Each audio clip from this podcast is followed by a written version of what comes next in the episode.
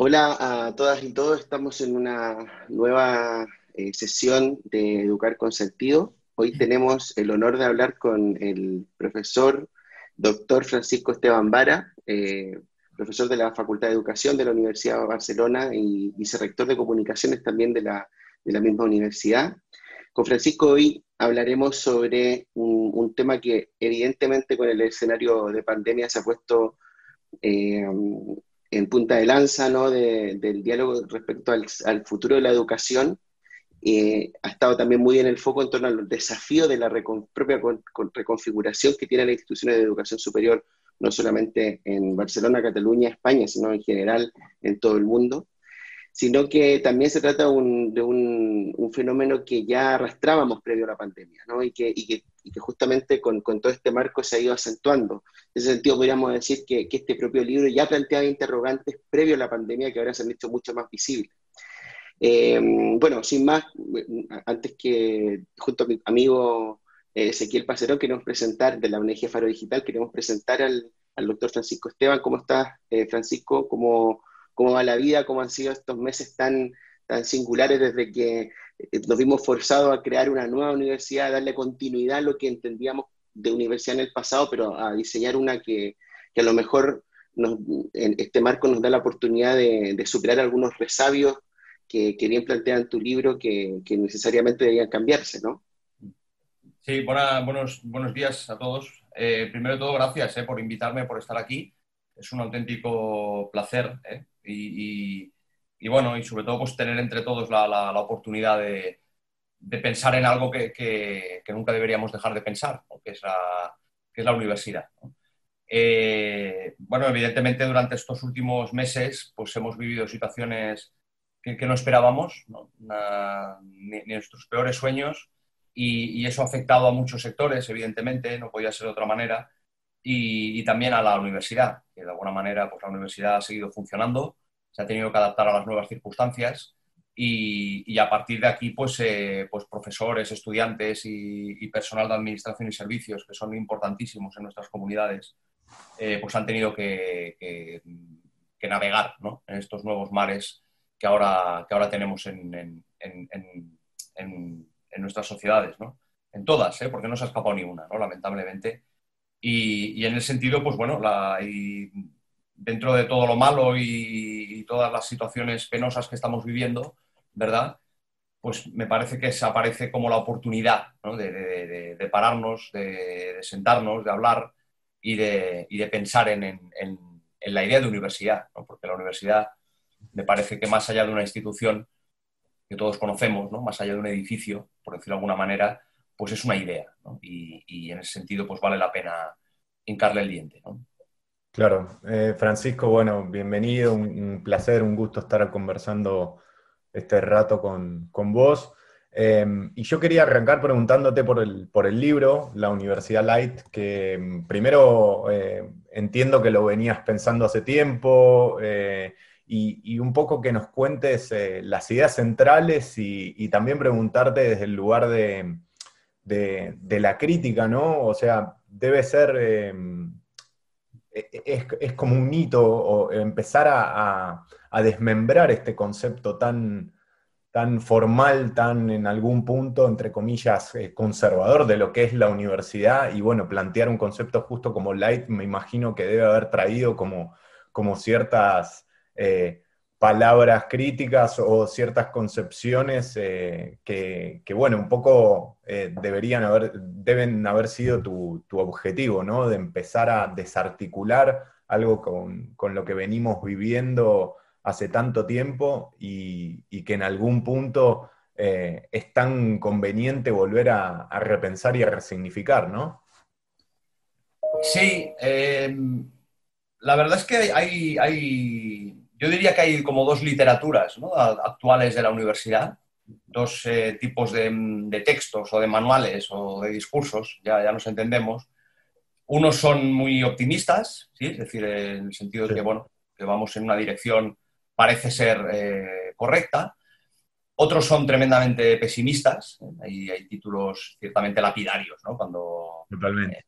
ahora me estoy acordando del libro de, del profesor Llobet, que dice adiós a la universidad, y luego si uno se va al ámbito anglosajón, pues también, eh, también encuentra títulos absolutamente eso, pesimistas.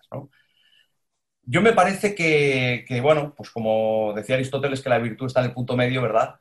Pues ni lo uno ni lo otro. ¿eh? Lo que pasa es que es verdad que tenemos que, ser sinceros o, reconocer que, cuando uno mira la, idea de universidad o analiza los textos clásicos y de, la filosofía de la universidad, y me gustaría aquí hacer un paréntesis, es decir, un, texto clásico me parece a mí que no hay que tildarlo de, pasado de moda. ¿eh? justamente lo contrario. Me parece que los textos clásicos son aquellos que nunca pasan de moda, ¿no? Eso lo decimos, ¿no? Cuando uno dice, pues mira, esta canción de, de Imagine, ¿no? De, lo, de, John Lennon, pues es un clásico. Es un clásico porque uno nunca se cansa de escucharla. Pues igual pasa con estos textos. Es decir, uno lee a Newman, lee a Ortega, lee a Humboldt, lee a, yo qué sé, a Clark Kerr, a todos estos... Y también contemporáneos. Hay contemporáneos clásicos, ¿no? En el sentido que estoy diciendo. Seguro. Cuando, cuando uno analiza estos textos y cuando uno también estudia un poquito la, historia de la universidad, esta historia que empieza en la época medieval, aunque a veces uno piensa que empezó mucho antes, me parece que Sócrates hacía algo de universidad y, Platón y Aristóteles también, con sus estudiantes o con sus seguidores en aquella época. Pues cuando uno va a estos documentos, como venía diciendo, encuentra como, como una como una doble misión de la universidad, si se puede decir así. Efectivamente, los propósitos son, otros, pero hay como una doble misión. Es decir, la universidad nace para adaptarse a la realidad, y para aquellas personas que están allí eh, tengan, tengan, tengan algo que decir en la realidad, y también está para orientarla. Es decir, no, se trata solo de adaptar a, a, los universitarios, diríamos hoy en día, a la realidad que les espera, sino que se orienten en ella que se orienten y la orienten. Es decir, eh, claro, un universitario me parece que ha de salir de la universidad con ganas de querer comerse el mundo, que decimos hoy en día. ¿no? Es decir, no, solo con ganas de encontrar un trabajo o de tener tal competencia, porque esa es la que se pide en tal sector profesional. Y, en este sentido es como, es como, se plantea el libro y, refleja el título. La Universidad Light quiere decir de alguna manera, y este es por lo menos mi, humilde punto de vista, ¿eh? no, no voy más allá de allí, eh, que me parece que nos estamos concentrando demasiado en adaptarnos a la realidad, incluso a lo que la realidad nos dice, y, no estamos prestando tanta atención a, ese, a, ese, orientarse y a ese orientar el mundo. Francisco, yo tengo varias preguntas, porque aparte tuve el placer de ser tu alumno en ah, la educación superior, entonces me, acuerdo que nos explicaste bien la diferencia No, no, al contrario. No explicaste muy bien las diferencias del origen de la Universidad Europea, ¿no? la, Universidad de Bolonia, el, tipo de universidad humboldtiana, la Sorbonne, ¿no? y qué modelo había seguido, por ejemplo, la Universidad Española en torno a ser esta universidad donde se, las facultades se montaban en torno a una figura ¿no? Eh, intelectual y la gente los venía a seguir de desde todas partes. De hecho, me, me, acuerdo de este caso que me mencionabas, la, que a mí, para mí fue muy impactante de esta paradoja que había, por ejemplo, en Madrid, con, no, recuerdo si hasta hace unas décadas habían, no sé, dos, tres facultades de filosofía o dos, o dos facultades de filosofía, por ejemplo, algo que ahora dice, no, o sea, nos parecería muy raro, ¿no? Pensar en facultades de filosofía. ¿Qué ha hecho que, que y esta pregunta tiene, requiere de cierta perspectiva histórica, yo creo que tú mejor que nadie la puedes responder. Estos cambios de, universidad marcada en siglos pasados eh, como una institución donde accedía la élite, la burguesía, la aristocracia, ¿no? de pronto eh, cambia eh, el propio modelo de desarrollo de, distintos países, nos acercamos en cierta medida a la globalización y se produce un acceso masivo a la universidad como tal. ¿no? Pero esta, esta configuración de la nueva universidad masiva, este, esta, universidad que abre las puertas eh, a todas las comunidades, genera igual dos fenómenos. Por un lado, la universidad más de élite, como tú la denominaste en su momento, ¿no? que esta universidad más que de élite tradicional, que viene ya de 500 años, 300 años, 200 años, esta universidad como institución, y versus esta otra universidad que es una universidad de formación, ¿no? de, de docencia, que no necesariamente, por ejemplo, tiene investigación, por ejemplo, ¿no? Eh, según tu opinión, ¿qué es mejor? Que exista esta universidad, no lo voy a decir romántica, ¿no? pero esta universidad tradicional con estas voces eh, o con estas eh, personalidades que atraían a distintos interesados en, aprender en torno a una figura, o esta otra universidad que, ya no es en ese sentido tan tradicional, pero que ha masificado el acceso, ¿no? que lo ha permitido y, ha, posibilitado que millones y millones de familias puedan acceder a la universidad cuando antes no era posible. ¿Cómo, cómo analizas tú esta, esta transición? Y, eso que todavía no te hablo del capitalismo en general, porque el capitalismo también ha tenido como un cierto, una cierta incidencia en todo esto. Sí, sí, sí. Eh, yo, creo que en este punto es necesario mm, volver, ¿no? por decirlo de alguna manera, o repensar la, palabra universitas. La, acepción que tiene la palabra universitas tiene varias, evidentemente, porque creo que ahí está un poco el, meollo de la cuestión, en relación a, la primera parte de tu pregunta. Universitas, en, la acepción que nosotros eh, nos acogemos, eh, que se acoge toda esta filosofía de la educación superior o de la educación universitaria, pues hace referencia a una corporación. Es decir, la, Universitas Mercatorum, por ejemplo, pues es la corporación de, mercaderes, o la Universitas Civium, ¿no? pues es la corporación o el conjunto de ciudadanos de, una comunidad concreta. Claro, la universitas, que a nosotros se nos ha quedado con esa palabra solo, ¿eh? pero, pero, en el fondo es la universitas eh, magister et scholarium, es decir, esa, esa corporación de maestros y estudiantes. Es decir, lo que caracteriza a nuestra corporación, a nuestra comunidad, no es que sea una comunidad, porque también hay comunidades de mercaderes o de ciudadanos, como hemos dicho ahora, o de empresarios, diríamos hoy en día, eh, sino el fin que pretende. Eso es lo que diferencia a una corporación de otra.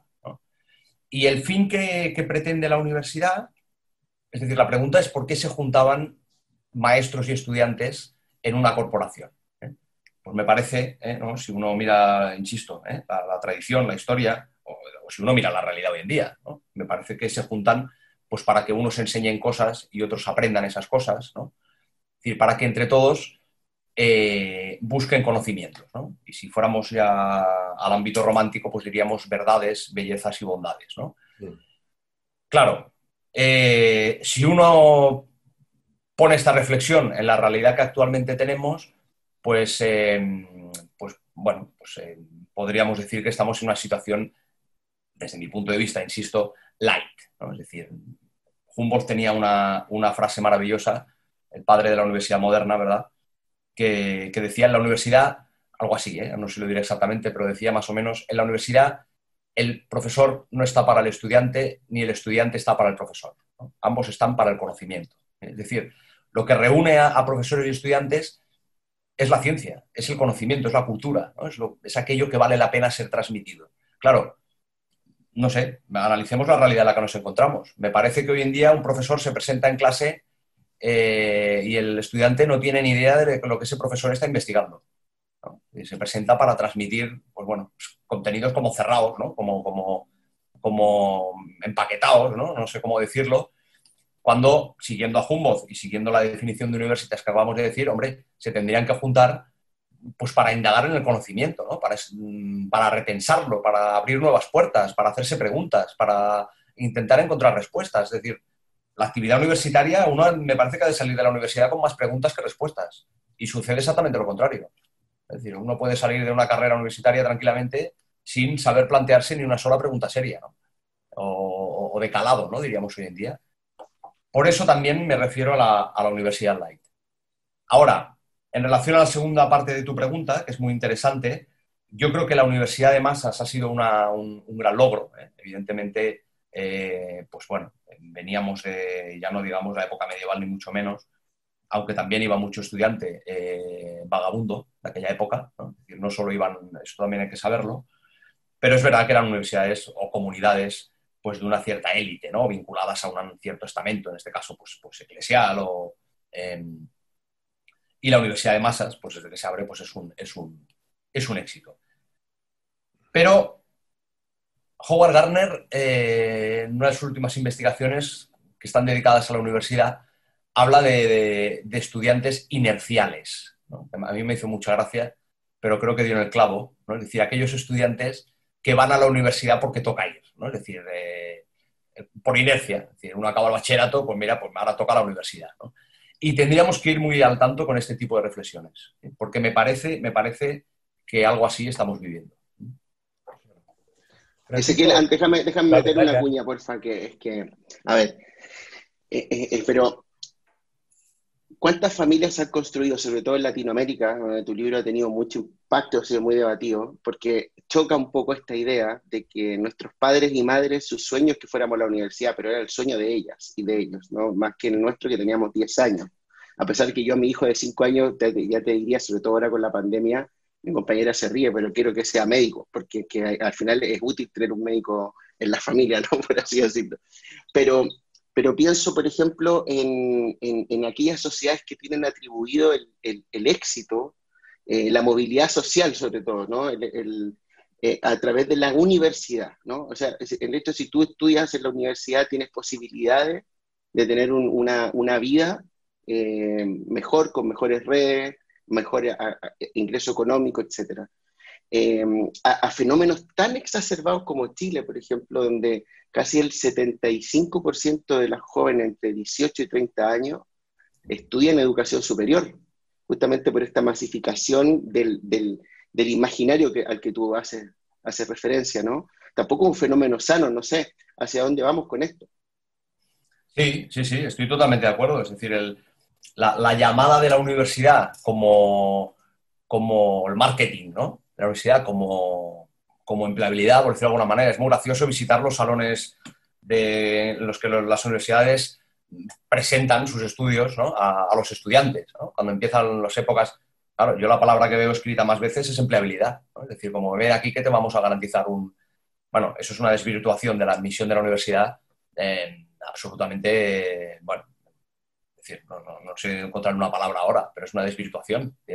Y claro, y que las familias Claro que la universidad debe ser un trampolín social, dijéramos, económico. Eso está clarísimo, ¿no? Y que uno para ejercer de médico o de ingeniero, pues ha de pasar por la universidad, de momento. ¿eh? Eh, y, encuentro bien que las familias eh, esperen eso de sus hijos o de sus hijas, ¿no? que, que tengan ese sueño, es muy lógico y muy razonable, pero, y vuelvo a la universidad light, ¿no? me parece que la universidad está para formar a sabios, esa es una palabra muy típica universitaria que estamos dejando de lado, la sabiduría. Sabiduría no es, no, es, no es, saber muchas cosas, aunque eso lo incluye, pero es saber preguntarse cosas, el saber construir una vida eh, lograda, ¿no? podríamos decir, en, muchos sentidos. Y las familias, me parece, no sé si le piden a sus hijos que sean sabios con su experiencia universitaria.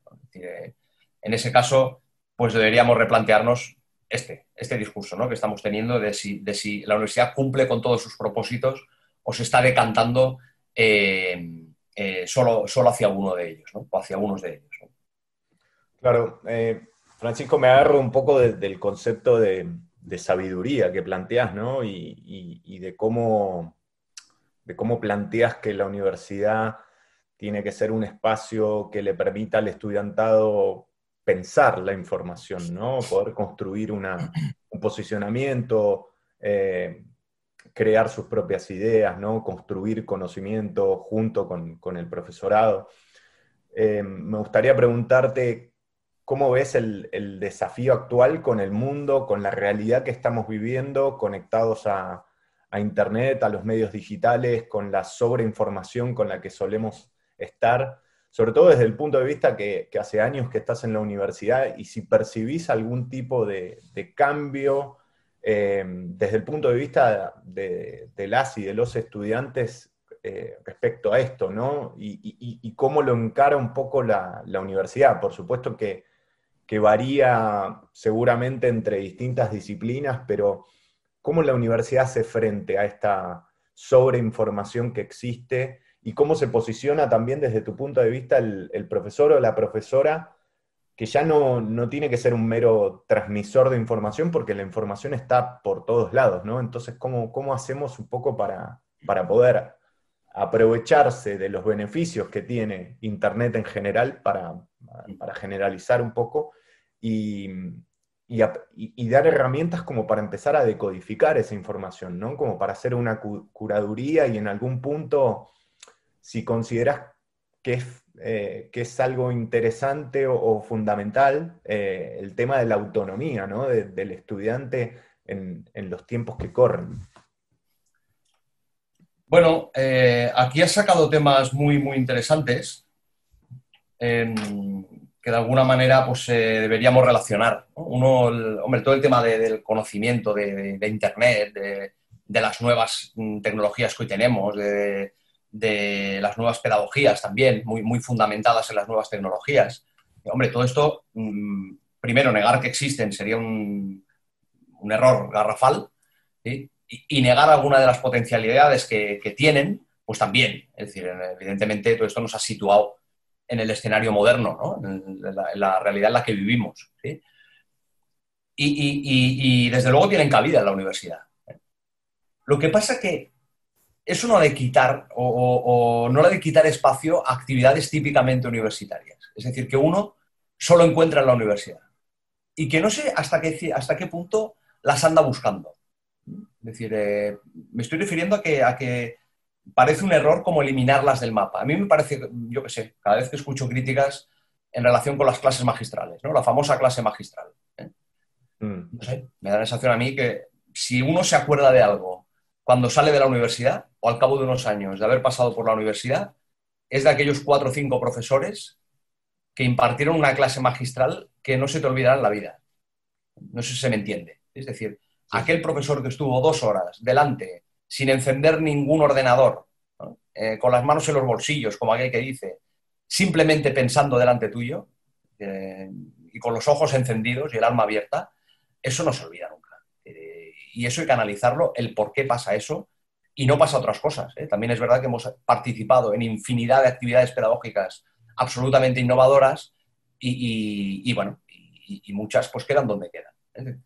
No estoy criticando unas ni, ni van gloriando otras, Simplemente estoy señalando que, pensemos en eso. Es decir, eh, eh, que quizá estamos cometiendo un error no ofreciendo eh, las actividades típicamente universitarias que marcan a una persona en muchos sentidos. Los famosos seminarios de lectura prácticamente han desaparecido. Me parece a mí que un seminario de lectura es una actividad típica universitaria, donde a uno se le despiertan, mm, no sé, ahora que estamos con el lenguaje de las competencias, pues un montón de competencias sobre todo intelectuales y éticas. Es decir, el pensar sobre cómo ese contenido eh, ha evolucionado de una manera o de otra, o qué dice aquel autor y lo contrasta con aquel otro, o simplemente por qué la cosa no funciona. Me estoy refiriendo a ese tipo de cosas. Eh, y en relación a, los contenidos, que de alguna manera he creído intuir en tu pregunta, pues también me parece que estamos viviendo una situación en la que uno empieza unos estudios, ¿no? una carrera, se mete en una especie de túnel eh, desde el primer día y no sale de ese túnel hasta que acaba. Esa sabiduría que decíamos antes, hombre, no, no, desde luego no se alcanza solo con, un contenido o con un área de conocimiento. Eh, me parece a mí que los grandes ejemplos que tenemos a lo largo de la historia, científicos y culturales, son mentes pues que precisamente sabían relacionar muchas cosas, porque las matemáticas tienen que ver con la literatura y la psicología tiene que ver con la filosofía y la música tiene que ver con la, yo sé, con la pedagogía, de alguna manera. Me parece hemos perdido una idea que nació con las universidades, algunas universidades las mantienen, sobre todo en el ámbito anglosajón, eh, que son las famosas artes liberales, esta especie de contenidos transversales que interesan a cualquier eh, universitario, vaya a ser médico, vaya a ser arquitecto, vaya a ser maestro de primaria, eh, pero que pueden nutrir su, mente y su carácter, por decirlo de alguna manera, y, hoy pues se los ha de buscar por cuenta propia y ya sabemos que eso, pues tal y como va el mundo, ¿no? y el día tiene 24 horas para todos, pues no suele suceder. Y la, universidad debería dar esa oportunidad, que cualquier persona que esté estudiando lo que esté estudiando pueda participar en debates o pueda saborear contenidos que provienen de otras áreas de conocimiento. Claro, ahí, Perdón, dale, sigue, sigue, sigue, Agrego algo em, con respecto a lo que dijiste de, las clases magistrales que, recordamos todos los que pasamos en algún momento por, por la universidad, ¿no? Eh, hace unas semanas Diego Apolo de Ecuador nos decía, educación que no emociona es información, ¿no? Y me parece que, que, da justamente en la clave y, quería hacerte una pequeña pregunta respecto a eso, que esto es una, apreciación totalmente personal mía, ¿no? Que, quizás va con, em, con la cantidad de, horas y, la, gran demanda que tienen las carreras de grado, pero también algunos másters.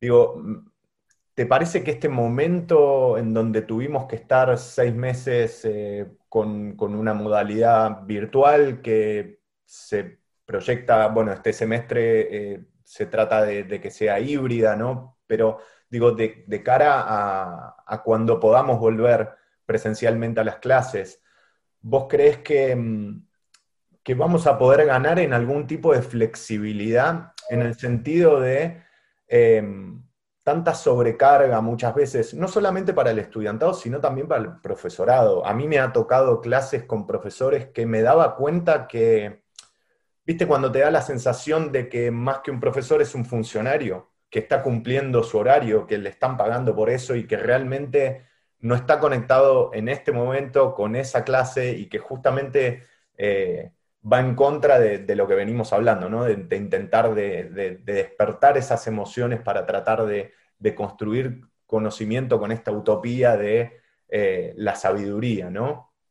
¿Crees que, puede modificarse esto para, bien, digamos, ¿no? Entre comillas, si, si, es que hay un bien y un mal, digamos, de, toda esta experiencia que tuvimos este año para los años que vienen, eh, siguientes, mm. podemos llegar a tener quizás encuentros más significativos eh, que, puedan ir en, pos de, fomentar este interés y, que puedan hacer sentido, digamos, no solamente para el, para el estudiantado, sino también para, para las y los profesores. Bueno, aquí empezaré por, tu primera reflexión, ¿eh? que, me ha encantado. Efectivamente, el, profesor está para emocionar, ¿eh? Eh, en, el mejor sentido de la palabra.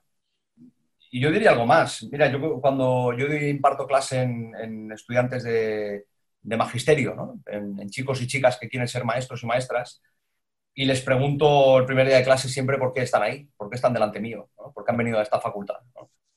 Y, hay una respuesta eh, top ten, que diríamos, que se repite año tras año, que es porque les gustan los niños ¿no? y quieren, quieren pues eso, ayudarles a crecer, a, desarrollarse, a, bueno, estas respuestas tan utópicas y tan preciosas. ¿no? Mm.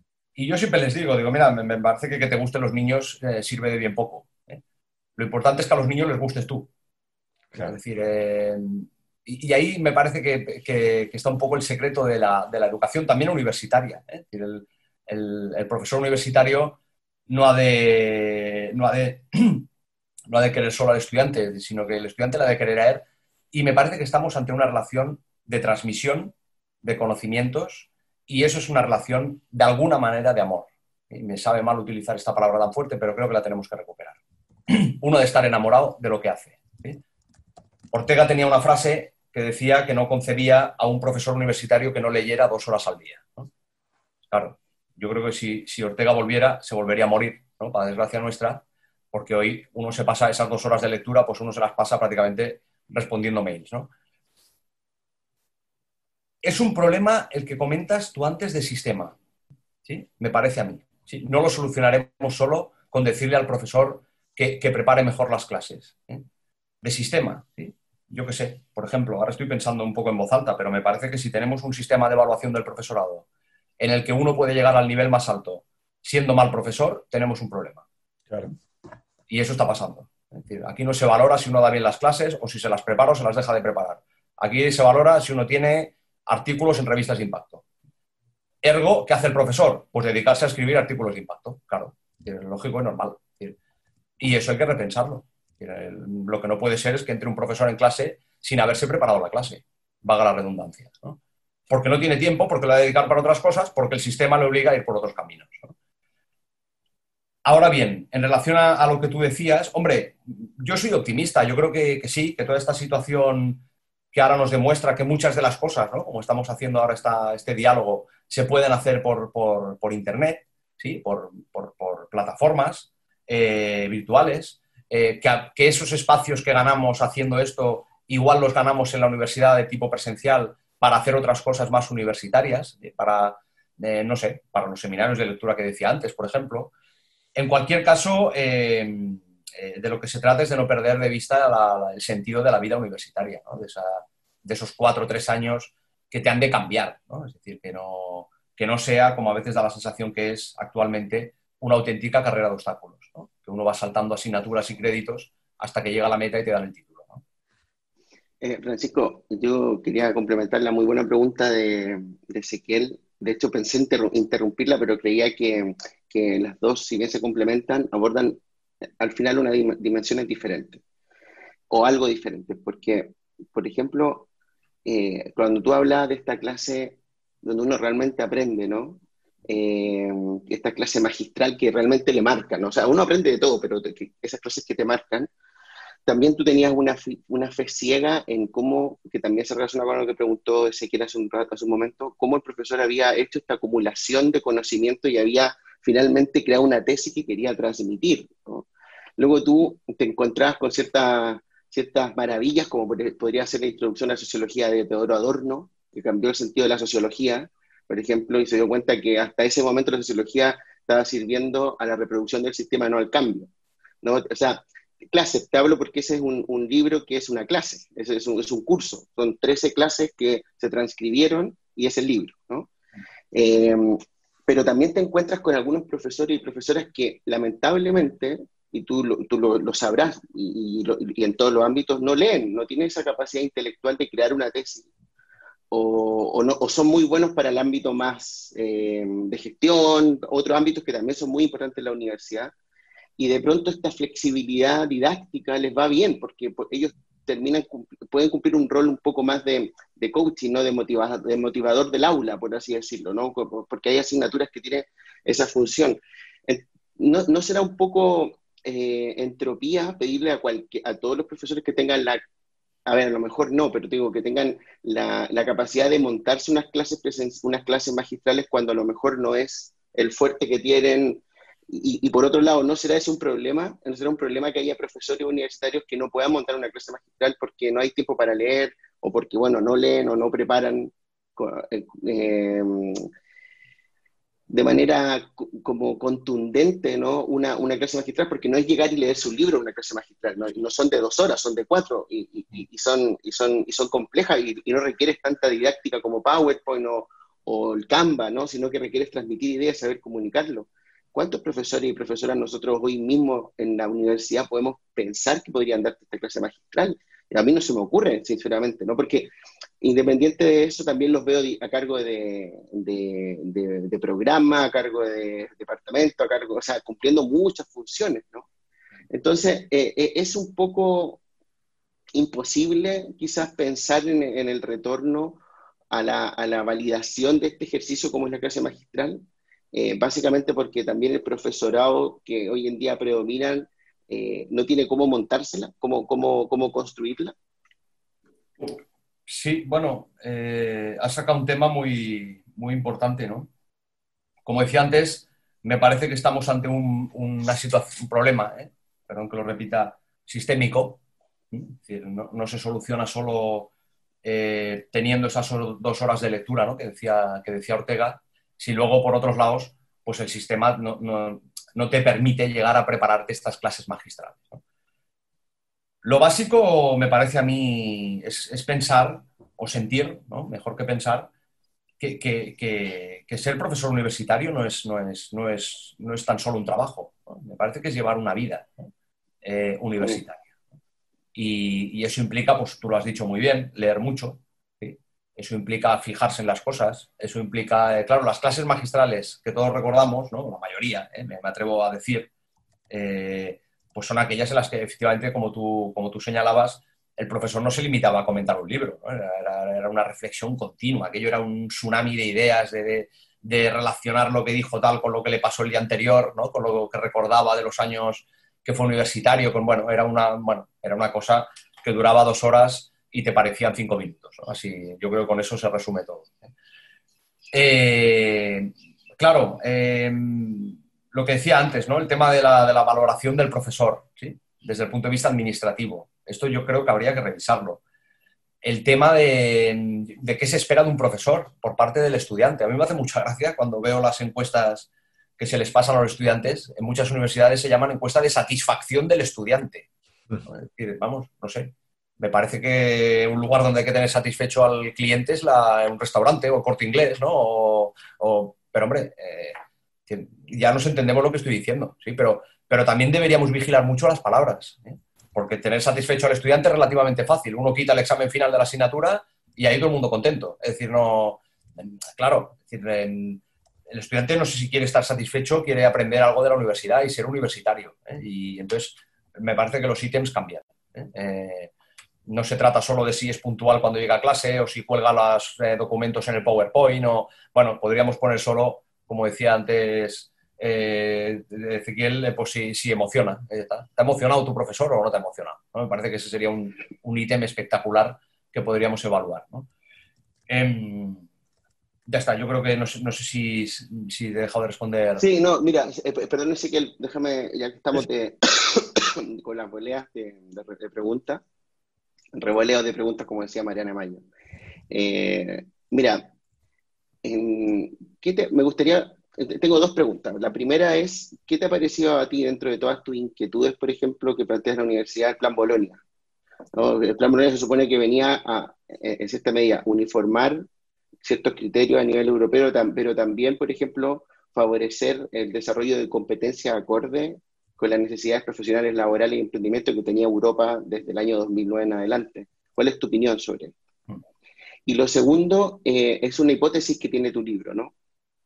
que plantea, por ejemplo, que, la Universidad Lai es una crítica al actual modelo universitario del que podría decirse que ofrece una incompleta, incompleta formación laica. O sea, no, solo es una universidad laica, sino que además tampoco logra el objetivo de serlo. Eso me, me, llamó la atención, ¿no? En la que los profesores y estudiantes están perdiendo la oportunidad de vivir una verdadera aventura en la universidad. ¿Qué viven entonces los estudiantes hoy en día en la universidad si no si están ahí cinco años, pero su aventura es incompleta? Bueno, la, palabra incompleto, allí en el, libro, la utilizo en el sentido que señalaba al principio de la, entrevista, ¿no? del diálogo. ¿eh? Eh, no, es que estemos haciendo una cosa que no sea universidad, de alguna manera, aunque hay autores que lo defienden, ¿eh? que dicen que, se ha perdido absolutamente el sentido de la universidad, que esto es una fábrica de, formar profesionales o lo que las empresas demandan. O, yo huiría un poco de estos discursos, aunque hay que escucharlos, ¿eh? como todo en la vida, eh, pero incompleta en el sentido que tú señalabas, que nos estamos centrando mucho en estas competencias profesionales eh, más técnicas, si se quiere decir así, y nos estamos olvidando un poco pues, de esa formación más, más, más personal, ¿no? más, es decir, que uno entre en la universidad y salga al cabo de cuatro años y en su interior no haya pasado nada, eh, pues tenemos un problema. Tenemos un problema porque la universidad precisamente fue para que pasara algo, se inventó para que pasara algo. Eh, o que haya un estudiante que acabe la universidad y apenas sepa decir el nombre de tres o cuatro profesores con los que estuvo, eh, pues también tenemos un problema. Porque eso quiere decir que por delante han pasado personas que no le han influido lo más mínimo, más allá de darle eh, contenidos o textos o trabajos que hacer. El plan Bolonia creo que, fue como un, bueno, poleo ¿no? a la Universidad Europea, si se puede decir así, nos, despertó de alguna manera. Eh, y se crearon, yo siempre digo, se crearon como dos grupos, los boloñeses y los otros, ¿no? aquellos que, abrazaron Bolonia eh, a la primera que se presentó y que aún siguen abrazados a ella y a sus ideas, y otra, pues fueron aquellos que dijeron, bueno, cuidado, porque antes de agarrarme a una liana, eh, quiero estar seguro para no soltar la que tengo. Es decir, son todos aquellos profesores que se están preguntando qué está pasando hoy en día en la universidad. Eh, bueno, concepto clásico que tú lo has sacado, tema competencias, porque está muy bien ¿eh? que el discurso actual sea competencias. Luego, yo que sé, de aquí unos años a ver si empezamos por las capacidades de Marta Nussbaum o por, no sé, lo que, lo que me parece que sabemos todos es que llevamos ya unos años y no sé si aún nos hemos puesto de acuerdo en que es una competencia. Porque aún estamos discutiéndonos. Si cojo a 10 profesores ahora de cualquier facultad y le pregunto qué es una competencia, pues no sé si tendremos una, definición única, por decirlo de alguna manera. claro, el término competencia viene del mundo empresarial, eso hay que tenerlo muy claro. Es decir, eh, las competencias para hacer funcionar un torno o una máquina de cualquier empresa, pues están muy claras y, están muy especificadas. Y claro, a nivel universitario, eh, pues la cosa cambia. Y, en ese sentido, pues bueno, habría que valorar hasta qué punto este tipo de términos que, provienen de otros ámbitos nos ayudan o no y en qué sentido. Bien. Francisco, quiero, por lo menos te, voy a plantear mi, última pregunta, pero quiero ver si, si, puedo eh, plantearte el, interrogante que tengo yo y trasladártelo a vos para conocer tu, opinión, ¿no? Em, vivimos hace tiempo en un mundo súper vertiginoso que, en donde todo se mide, ¿no? Viene un poquito de la mano de lo que venías planteando en tu última respuesta todo se mide en clics, en likes, todo es para hoy. Eh, cuando ya llegó hoy ya es un pasado y, ya casi que no existe, queda ahí en el recuerdo. Em, esto por un lado, ¿no? Por el otro tenemos la investigación, ¿no? Tenemos la ciencia, tenemos los tiempos, ¿no? Y justamente eh, en esta pandemia estamos todos esperando el resultado de la investigación y de la ciencia para poder volver eh, a lo que muchos dicen la normalidad, ¿no? Que, ya hemos conversado con muchísima gente en este ciclo y, y, quizás los, que más reflexionan, los que más eh, piensan en, las desigualdades sociales, en la justicia social, no queremos volver a, la vieja normalidad, ¿no? Pero esta tensión entre el mercado, la lógica contemporánea de las redes sociales, de toda la inmediatez, y por otro lado, los tiempos que requiere la investigación y la construcción del conocimiento, estas tensiones que existen, eh, ¿cómo lo ves vos desde el punto de vista de...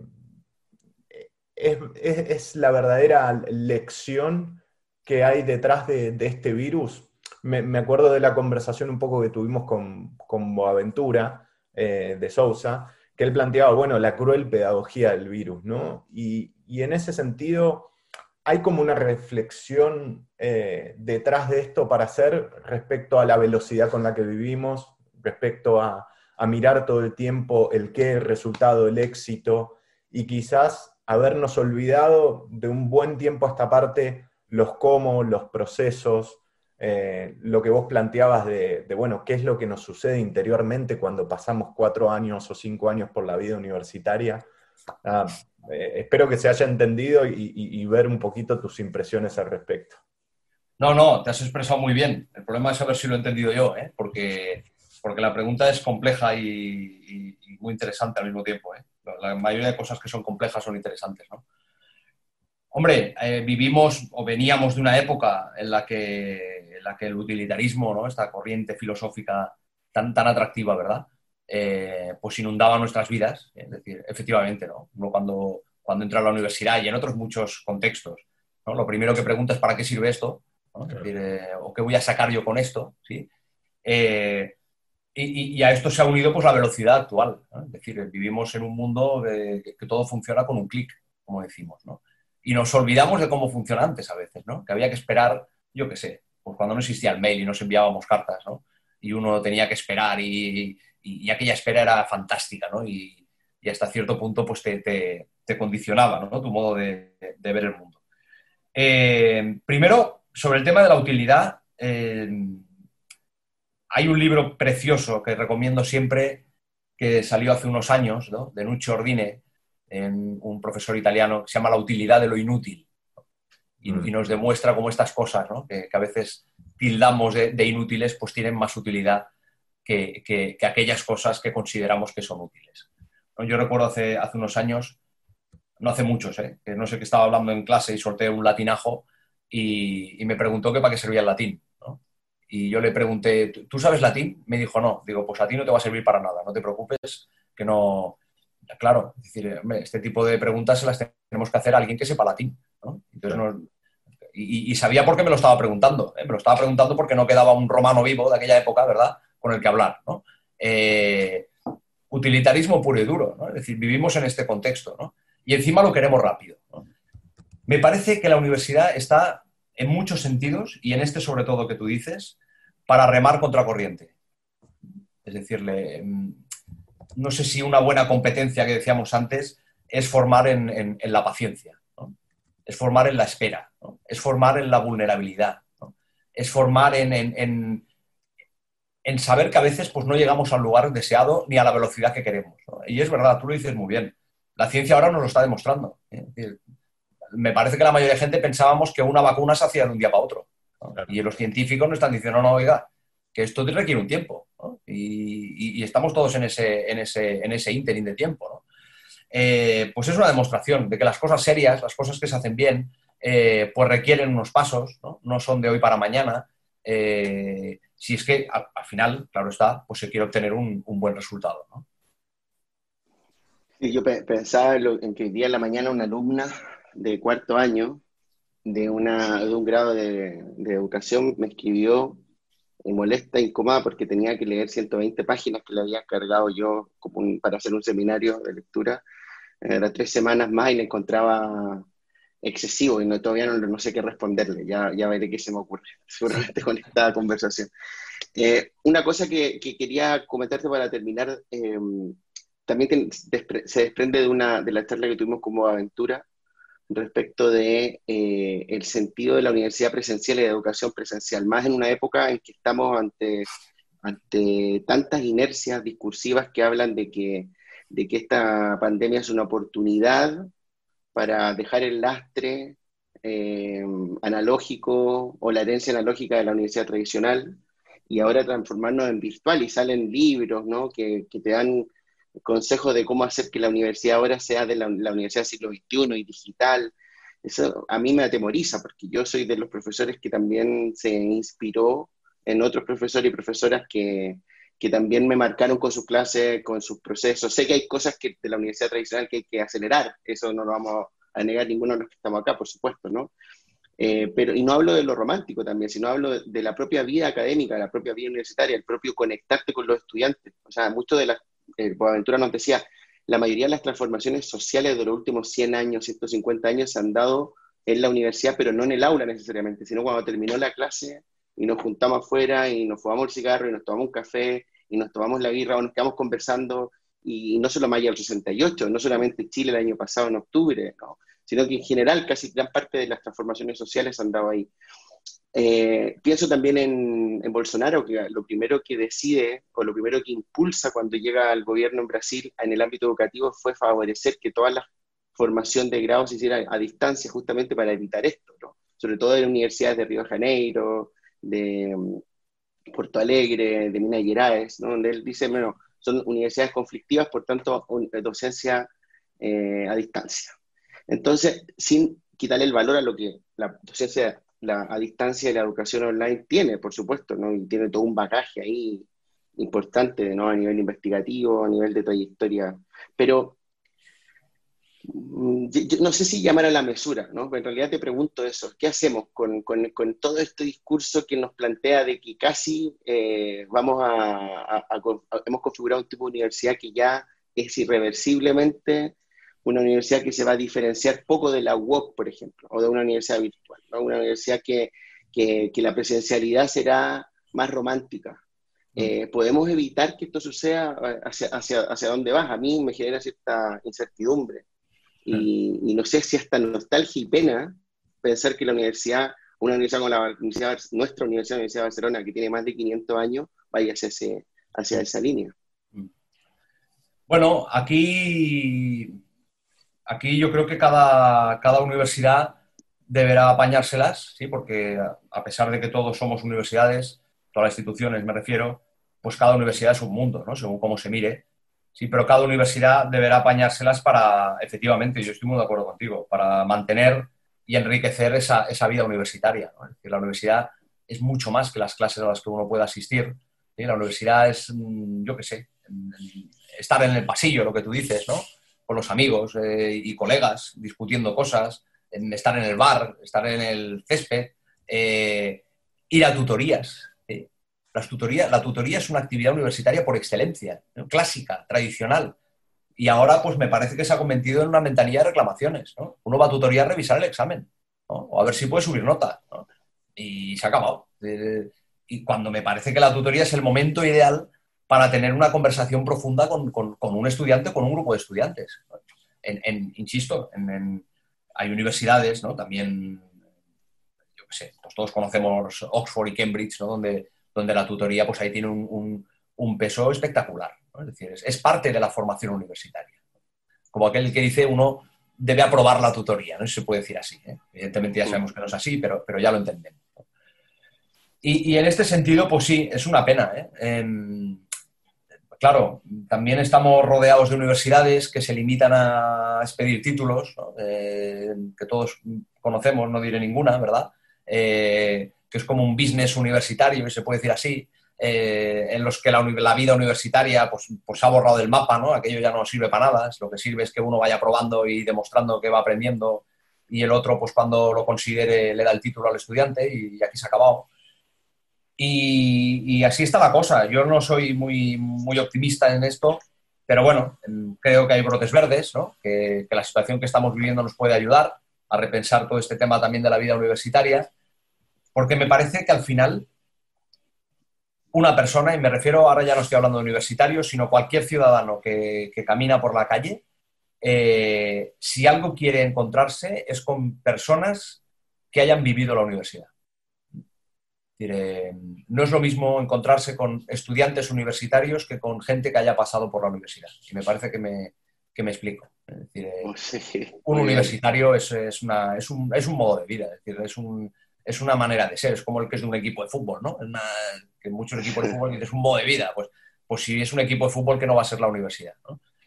Y en ese sentido, pues bueno, a ver si, si, si conseguimos que esta, este modus vivendi, ¿no? dijéramos, pues se recupera y se, y se dignifica como, como, la universidad merece. ¿no? Totalmente, Francisco, coincido. Bueno, eh, la verdad que ha sido un, placer. Espectacular. Eh, ¿Te la pasaste bien vos también? Bueno, esto vamos, hay que repetirlo. a encontrar estos espacios, la verdad, para, para pensar en, en conjunto. Eh, me parece que está bueno aclarar que, teníamos una pauta y no cumplimos ni una pregunta, así que fue a, calzón quitado. En eso consiste la universidad también. Totalmente. hay plan. Me parece que es súper interesante el, material que va a quedar para, para, el estudiantado, pero también para todos los que estamos interesados en, esta vida universitaria. Eh, te agradecemos muchísimo tu, tiempo, tu espacio, tu predisposición. Eh, invitamos a la gente a, leer el libro. Me parece que, es interesante en estos tiempos eh, poder frenar, pensar, pensarse eh, y reflexionar para después poder compartirlo. Así que agradecerte muchísimo y, bueno, mandarte un abrazo a la distancia y seguramente pronto nos estaremos viendo presencialmente. Seguro que sí. Mil gracias a vosotros eh, por, por la invitación y por este maravilloso programa que estáis haciendo, que es, de, que es de mucha utilidad para todos. Muchas gracias. Muchas gracias. Un abrazo. Un abrazo.